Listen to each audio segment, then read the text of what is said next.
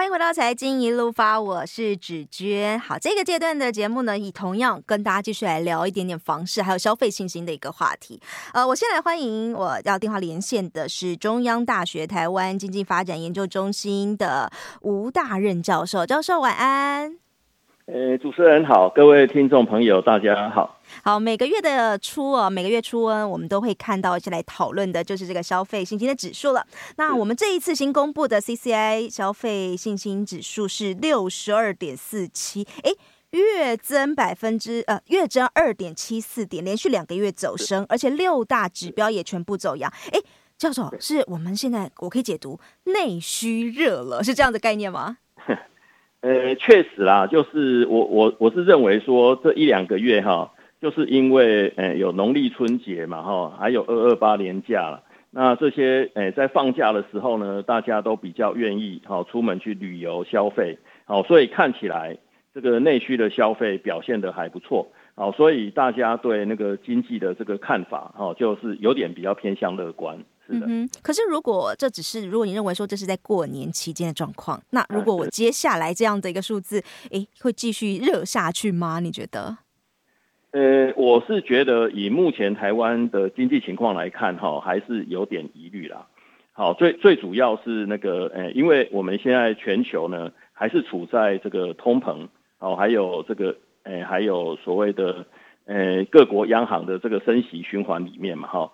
那呃，我们可以看到，就是像欧洲或者是美国哈，他们通膨的状况虽然是有点降温，好，但是呢，现在呃，就是通膨的压力还是非常的沉重，好，所以看起来，好，就是呃，不管是美国联准会还是欧洲央行，好，它可能接下来还会继续升息啦，好，那那所以说呢，呃，这样的情况，好。就是就是因为通膨跟升息的这个影响，好，其实对对，诶每一个家庭哈都还是会产生一些冲击，然后特别是家庭的支出哈，就是会增加许多嘛。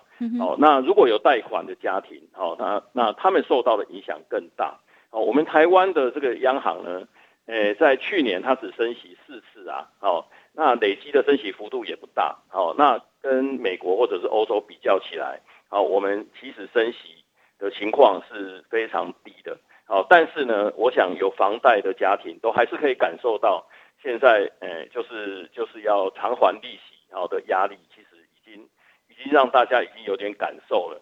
好，那像美国呢，它在去年，好到到目前为止，从去年三月到现在，它的升息幅度已经高达十八码，好，就是百分之四点五。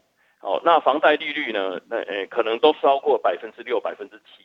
好，那像这样子的这个这个贷款的这个压力，哈，我想，诶，我我们只要诶有贷款的家庭，哈，那拿我们台湾的情况，哈，跟美国比较，就可以了解，哈，诶，就是，诶，在在欧美国家，哈，他们其实现在面对的这个升息的压力，哈，对家庭经济的打击，其实还是蛮大的。好，那所以说呢，家庭经济哈一旦恶化，那有很多消费呢可能就会被排挤啊。是，那这部分呢，当然就会影响到台湾的出口。嗯哼。哦，所以我们台湾的出口呢，其实哈从去年的九月开始就已经呈现衰退了。好，去年八月我们的出口金额都还有在四百亿美元以上嘛。嗯哼。好，那诶九月就跌破了，哦跌破四百亿美元，来到三百七十五亿。嗯哼。到了年底呢，十二月的时候就降到三百五十。七点五亿，好，到今年一月份的时候，甚至降到三百一十五亿，好，所以我们可以看到哈，就是就是那个呃，从四百四百多亿哈降到呃剩下三百三百多亿，好，这样的出口金额的衰退，其实呢，它代表的就是就是我们跟出口相关的制造业，好，哎，这些厂商呢，他们营收好就少了好好几十亿美元了，好，甚至到一百亿美元。嗯哼，那这个这个，诶、欸，换算成台币是三千亿。好，如果厂商的这个营收，好，诶、欸，就是整体来讲，好，它是它是下降了三千多亿。那对企业来讲，它的这个，诶、欸，经营的压力当然就会变得很沉重了。嗯哼，哦，那所以说呢，它当然，诶、欸，碰到这种情况的时候，他们就会想要遵节成本嘛。嗯，哦，所以可能会减薪。好，那如果撑不住的话，他可能就开始会让员工放无薪假。嗯哼，哦，甚至裁员，那这个部分呢，那当然又会引起哈，哎，家庭有些家庭的经济情况也会开始恶化，那消费的能力也会下降。哦，所以现在哈，因为我们出口衰退的情况看起来很难在上半年哦就能够完全解除了。嗯哼。哦，所以呢，呃，那个我们在就是在一月、二月哈，消费信心虽然看起来表现还不错，但是呢，事实上我我觉得我们台湾因为出口的比重。非常的高，是，所以它对我们整体经济的影响很大。嗯哼，我懂了，嗯，我们还是有隐忧。是是，我懂教授你的意思。其实我们在讲台湾的消费信心明显变强，可是如果同样一个数字，我来看美国二月的消费者信心指数其实是下降的，而且是呃低于市场预期。那如果我们可以说消费信心指数可以当一个领先指标来看的话，诶，那美国的消费信心指数是下降的，那可以把它呃推估，就是说他们对于他们的经济前景某种程度上是相对于悲观的。那如果是在这样的情况下，他们的消费悲观，他们不消费，对于我们台湾的厂商来说，就是不买我们的东西了呀。所以，我们这些出口的隐忧就在这。那如果我们的出口有一些隐忧，一环牵着一环，那台湾的厂商如果又在减少支出，或是说员工会有一些减薪等等状况，就是一环又扣着一环。所以，今天我们在讲消费信心指数，除了讲台湾看起来乐观，可是我们回过头来看的美国却是低于预期。所以，刚刚教授才会特别提醒大家，是一环扣着一环。我们也现在也不能说，虽然看到。连续两个月的走升就前途无量，也不能这样子解释，对不对？嗯，不过我们也有发现的，就是这一次我们二月份所公布出来 CCI 当中的六大项目当中，其中上升最多的那个指标很有意思，叫做未来半年购买耐久财财货的时机。诶，大家其实对于未来半年愿意购买这个耐久材的意愿相对来说是高的哦。那同一时间，其实我今天有看到车子，哦，车子可以说是一个耐久材了。我们前面前两个月，今年一月、二月的车市，其实我往年来说其实是淡季，但目前公布出来的数字，那叫做淡季不淡。呃，车市哦，二月份的总市场那销量大概是三万两千多辆，年增的幅度其实是百分之三十五，领牌的数字也是完全。优于市场的预期，创下了近二十四年来的新高纪录。就车市来说，今年看起来有一个好兆头。诶，民众其实对于买这种大笔支出的耐久财的意愿是高的。对，没错。那其实车市哈，诶，它在去年它是因为受到一些这个供应链的影响，哈，就是有很多车用晶片，哦，它有供给短缺的情况嘛，哦，所以车厂呢就就没有办法交车。好，那现在呢，情况慢慢的，呃，有在缓解，好，所以现在呢，供给好比较逐渐在复苏啦，好，所以呢，在在今年，好，它的交车的状况就比较理想，好，所以说那个，诶，其实我们台湾哈，在那个，诶，在去年第第二季、第三季之前，我们的经济表现非常好，特别二零二一年，我们经济成长率。哦，甚至超过百分之六，嗯，哦，所以呢，有很多企业啊，它都有加薪，哦，或者说年终奖金，哦，就就有非常，呃，非常的多了哈，嗯，像航运业啦，或者是科技业，哦，他们的年终奖金呢，有些甚至都超过三四十个月，是，哦，那那所以说呢，手边有很多钱，嗯，哦，那他们当然就比较愿意，哦，来购买那个，呃，像汽机车啊这类的产品，嗯，哦，但是呢，耐久材里面哈。诶，它深圳最大的部分还是房地产，嗯，哦，所以所以呢，在房地产的部分呢，我们看到我们其实还有另外一个独立的房地产信心指标，嗯，哦，就是房地产的购买信心，嗯，那这一次呢，我们这两个指标，好，其实都有上升，嗯，那耐久性财货，诶，这一部分呢，它上升的幅度更大，哦，它上升了七点四五点，哦，来到一百零八点零五点，嗯，那。房地产信心的部分呢，它是上升一点八点，好，来到一百零二点八点。嗯，好，那特别值得我们注意的就是，诶，其实耐久性财货购买时机哈，这个指标呢，在去年的十二月，哈，就两个月前，好，我们的调查结果呢，它是跌破一百点。嗯，哦，它的它的它的这个指标是在九十九点九。嗯，哦，刚好是在这个 margin 上。好，那但是它跌破一百点，就代表。好，它进入了悲观区。嗯，我们一百是一个指标嘛，一百以上是偏向乐观，一百以下就是偏向悲观。嗯，对对对。那是诶一月份的时候，哦，就是上个月，它有小幅度的回升。嗯，哦，那这个月呢，它又有更大幅度的上升。嗯，所以我们可以。看到，就是，呃，就是有关耐久性财货购买时机，哈，还有房地产的新兴指标都上升。那其实呢，这两个指标，我觉得啦，好，其实也可以检验哈，就是我们最近的一个，诶，跟房地产，比较相关的政策，哈，是平均地权条例的修正案，好，在立法院三读通过。嗯、那原先呢，大家都预期，哈。是教授，我们下一段节目回来就要来跟你来聊一下。那现在呃，民众是看好房地产信心来了吗？我们休息一下，再回到节目现场。欢迎回到财经一路发的节目现场，我是芷娟。好，刚刚我们跟呃中央大学台湾经济发展研究中心的吴大任教授在聊这个 CCI 指数。不过我们在进广告之前，我们有特别点出来了一点，就是其实民众，台湾的民众哦，台湾的民众对于未来半年购买耐久性财货时机是呃正向，是偏向乐观。而刚刚教授有说，这当中很重要就是房地产。那同样哦，中央大学财经中心跟台湾房屋业有合制编。的一个购买房地产时机的一个指标，这个指标在二月份的调查结果同样也是上升的。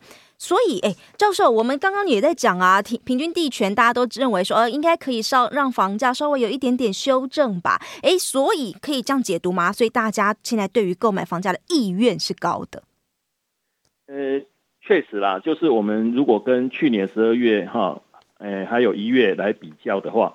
那我们诶、欸，这个月二月份，好、哦，它的这个信心是有显著的上升呐、啊，哦，那特别是耐久性财务购买时机这个部分，它上升的幅度更大，哦，但是呢，我们可以看到，其实呢，我们我们的房市啊，在二零二一年之后，哦，它就非常的热络嘛，嗯，好，那所以说呢，诶、欸，其实政府哈、哦，在在呃之前哈，特别是在去年哈，就有很多打炒房的政策，嗯，好，那还包括央行哈有四次的升息，那这个都会影响到房贷户，当然也会影响到房市啦。好，所以如果我们呃只跟呃上个月或上上个月来比，好，确实信心是有回复，但是呢，如果我们跟去年同期比，哈，情况看起来就不是这么好，因为呢，去年哈耐久性财货购买时机。好，去年二月份的时候，它的指标的位置是在一百二十五点八。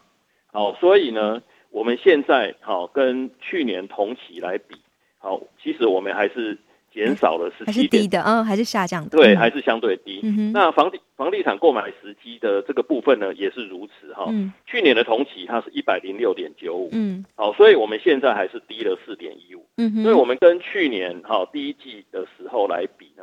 其实我们现在的信心还是相对比较低一些，嗯，好，那只是说，呃，政府最最重要的这个平均地权条例通过之后，本来大家是认为它应该会有很大的杀伤力，嗯，好，那所以信心哈应该是，呃，至少应该是下跌，但是呢，我们这两个月调查不但没有下跌，哈，它还甚至止跌回升，对呀，怎么会有这样的状况？嗯。那我想，呃，其实哈，在在各种商品市场里面哈，嗯，呃，其实那个对市场波动影响最大的一个因素啦，就是不确定性哈。对。但是呢，现在事情确定了嘛，反正都已经三读通过了，哦。所以我想，呃，对对很多这个呃关心房市的民众，哦，那他们觉得，呃，可能是利空出尽。反正最大的利空就是这样。好。是。那接下来事情确定了，所以。他的信心就不再好继续往下掉，所以教授您的解读反而是认为说，因为这样子的一个打房政策，就就像股票市场一样，我们其实不是怕利空，我们怕的是不确定性。当这个不确定性解除拿掉了之后，哎，其实反而我们现在可以用利空出尽来做解读了。是，这是这是这是一个可能性啊。那另外一个可能性呢，就是三读通过之后，内政部呢，他是说，哎，将来政策在执行上，他会不溯及既往。哦，对，那。那那这部分的说明呢，我觉得也解除了哦，很多人他对，诶对现在拥有房子的一些疑虑啦，哦、嗯，他就不必急着哦马马上诶得把那个房子出售，嗯，哦，那所以说我觉得，诶就是主要应该是这两个因素啊、哦、所产生的一些影响啊，嗯哼，哦，那所以说我们这个月呢，在跟房地产诶信心相关的指标上面呢，它都有大幅过我刚才还是提到，哦，就是其实哈、哦，对，呃，对房市的这个影响，哦，它它的影响因素其实是蛮多的啦。好、哦，那所得面或者是财富面，哈、哦，其实它所它诶，它的影响力应该还是非常的大。嗯、好，那如果说我们台湾好在诶在今年好，如果我们的经济情况好就是诶表现不是很好的话，那我觉得那个其实像像刚才提到的，如果有有些企业好，它为了缩解成本，他开始裁员，嗯，那很多家庭他的所得哦可能就会受到影响。哦，那一旦所得面哦有比较高的不确定性，那我想也会影响到很多。哦，原先有打算购买房屋好的这些这些买方，他们有可能就会暂时先缩手，嗯，哦，等到情况比较稳定一点，然后再来考虑。嗯。所以呢，它当然会影响到房屋的需求啦。哦，所以所以我是认为说，接下来哦，就是还是要看我们台湾的经济情况什么时候可以好转。嗯。哦，那一旦有好转的这个可能性，那房地产的信心它才有可能哦，真正的能够止跌回升。嗯哼，那目前教授您的看法呢？目前台湾现在目前走了两个月，那数字所公布出来，呃，大家都在说美国可能没有大家想象中的这么差，甚至可能不会着陆的声音都有。哎，那台湾台湾呢？目前你现在看到目前的状况？其实哈，那个我们台湾哈，因为出口哈占 GDP 的比重太高，哦、我们是大概是七成左右嘛。是是是。哦那我们主要竞争对手国韩国，它、嗯、它只有五成多。嗯。哦，那中国也是出口大国，但是它的出口占 GDP 的比重就有两成多。嗯哼。所以哈，从这些比较，我们就可以看到，我们台湾更容易受到国外因素的影响。懂。哦，所、嗯、所以，如果美国哦还是持续升息，欧洲还是持续升息，哦，那。这这两个地区都是全球消费最强哦，就是消费最大的哦，诶国家跟地区啦。嗯好，那所以说他们如果哈、哦、持续继续升息的话，那我觉得对消费的这个影响就会很大。是。哦，那所以说如果全球的这个消费下降，那我们台湾受到影响，甚至都还会比其他的国家高。是。哦，所以当然我们只能期待哈、哦，就是呃，就是美国的经济可能必须要衰退到一定的。呃，就是一定的的程度哈，那才会迫使联储会开始降息。嗯哼。哦，联储会开始降息